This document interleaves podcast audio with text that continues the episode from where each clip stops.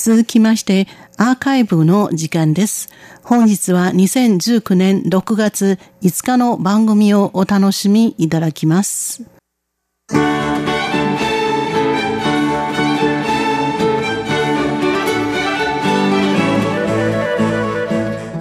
リスナーの皆様、こんばんは。台湾ミニ百科の時間です。この時間では、台湾のちょっとした豆知識をご紹介しております。ご案内はそう予定です。今週は台湾の食べ物に関する話題を2つお話しさせていただきたいと思います。まずは台湾の B 級グルメです。台湾の B 級グルメといったら何が思い浮かべますか？世界中でドリンクの革命を巻き起こしているタピオカミルクティー。ザクザクな衣にジューシーな中身で人気を博している台湾風唐揚げ。台湾の代表的なグルメと言われ、醤油で煮込んだ肉そぼろのかけご飯、ルーローハン。これほど多種多様なグルメは、はるか昔から台湾で暮らしていた数々の民族の影響を受けています。最初にやってきたオーストロシア語族、大航海時代のオランダ人とスペイン人、彼らを追い出した帝成功の一行と新朝に中国大陸の福建省と広東省から移住してきた漢民族、日本人、そしてここ20年に増えている国際結婚で東南アジアからの新住民、多民族文化の融合により、今までに考えもしなかったグルメが次々と生み出され、バラエティ豊富な台湾の食文化となりました。これほど多くで美味しいグルメに恵まれ、台湾では自炊せずに屋台や食堂、コンビニなどで食事を済ませる外食族が非常に多いです。ある市場調査会社が去年の10月6日から20日の間、台湾の25歳から30歳のサラリーパーソン600万人を対象に行った外食習慣のアンケート調査によりますと、1週間で外食した回数につきまして、回答者の35.8%が1回から6回と答え、一番多いです。食事はすべて外食と答えた割合は18%も占めていました。全く外食しないと答えた回答者はわずか6%しかありませんよ。台湾の B 級グルメの魅力は外国の観光客をも引きつけています。観光局が2017年、観光客7320人を対象に行った消費動向調査によりますと、台湾旅行したい理由につきまして、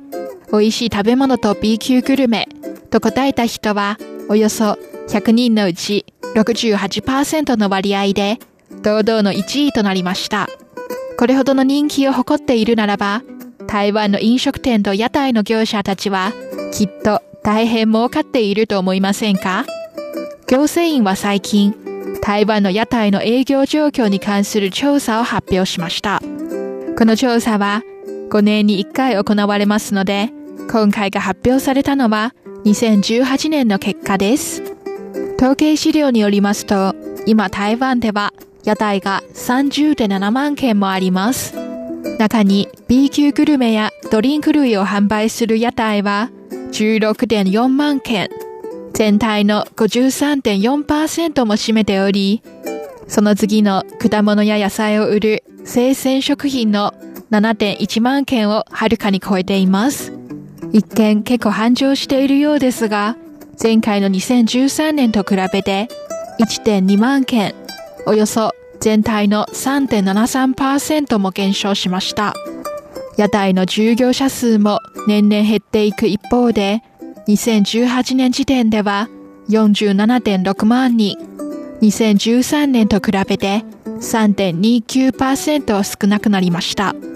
そして2018年間、屋台の売上高につきまして、総額台湾元5395万元、およそ日本円1億8600円もありましたが、これも前回と比べて2.08%少なくなりました。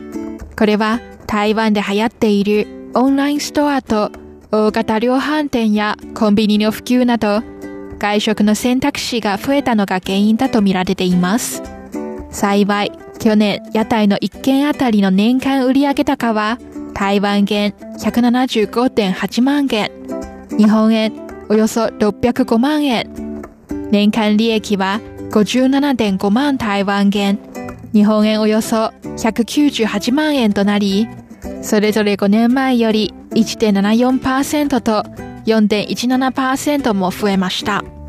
これは去年の年末に発表された2017年台湾人の平均年収の中央値49万台湾元、およそ日本円162万円よりも多いですよ。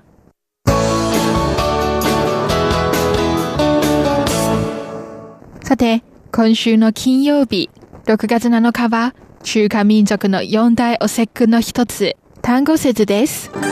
この単語節は日本で言うと単語の節句でしょう。旧暦の5月5日にあたります。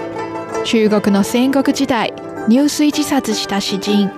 くず家の遺体が魚に食べられないよう、人々が船に乗って笹の葉でご飯を包み、川に投げ込むのが最も広く伝えられている単語説の由来です。単語説と言ったら、やはり一番最初に思い浮かべるのが単語説の食べ物、中華ちまきでしょう。主に精子明太ような形をして、ご飯と椎茸、豚の角煮、干しエビなどの具材がしっかりと笹の葉とタコ糸で包まれる一品。食べるとき、笹の香りとちまきの濃厚な香りが漂ってきます。その絶妙な美味しさは、今中華圏の他に世界各地でも広く知られています。単語節の間の台湾では、もうちまきフィーバーになっていると言ってもいいでしょう。単語節は必ずちまきを食べるという考え方が定着しているからでしょうか。街を歩いてみると、あちこちにちまきを売る店が出てきました。コンビニでも名店のちまきを取り寄せるサービスがあって、毎年では結構早い段階で満員で締め切りとなり、とても人気ですよ。ところで、ペットを我が子のように可愛がっている方々ならば、ちまきを美味しく頬張りながら、自分だけ美味しそうにちまきを食べては、ペットに申し訳ない、と思うかもしれません。高い塩分と脂質の多いちまきをペットに食べさせたら、ペットが消化不良となり、お腹を壊し、さらに腎臓にまで損害を与える可能性があります。ペットと一緒にちまきを食べられるよう、新北市の動物収容センターは、ペット用ちまきのレシピを発表しましたよ。必要な食材は、鶏もも肉、チンゲン菜、卵、さつまいもと人参です。食材をすべて細かく切って、よく火を通したら、ご飯とともに笹の葉で包んだら完成です。なお、家にあったペットの餌を粉々まで砕けてペット用の缶詰と混ぜるのもできます。これでペットも一緒に単語説を楽しむことができます。さて、ちまきは美味しいけれど、食べ過ぎるのはよくありませんよ。ちまきには塩と醤油などの調味料が多めに使われていたため、カロリーは非常に高いです。およそ1個で500から600キロカロリーもあります。2個食べるだけで総合カロリーは1人前のカツ丼よりもはるかに超えています。そこで健康志向のちまきは近年人気になっています。カレーン県の自災病院では4日に健康を考慮したちまき、水晶ちまきの作り方講座が行われました。もち米の代わりに小さなタピオカのようなサゴパールが使われています。具材は緑茶と紅茶、蒸した小豆です。水につけたサゴパールに緑茶と紅茶を入れて混ぜて、小豆とワンスプーンずつの順番で笹の葉に入れて包み、電気釜で30分ほど蒸したら、半透明の水晶ちまきが出来上がりです。この水晶ちまき1個のカロリーは、およそ通常の3分の1、170キロカロリーしかありません。皆様はもしご興味がありましたら、作ってみてはいかがでしょうか。台湾ミニ百科、ご案内はそう予定でした。こちらは台湾国際放送です。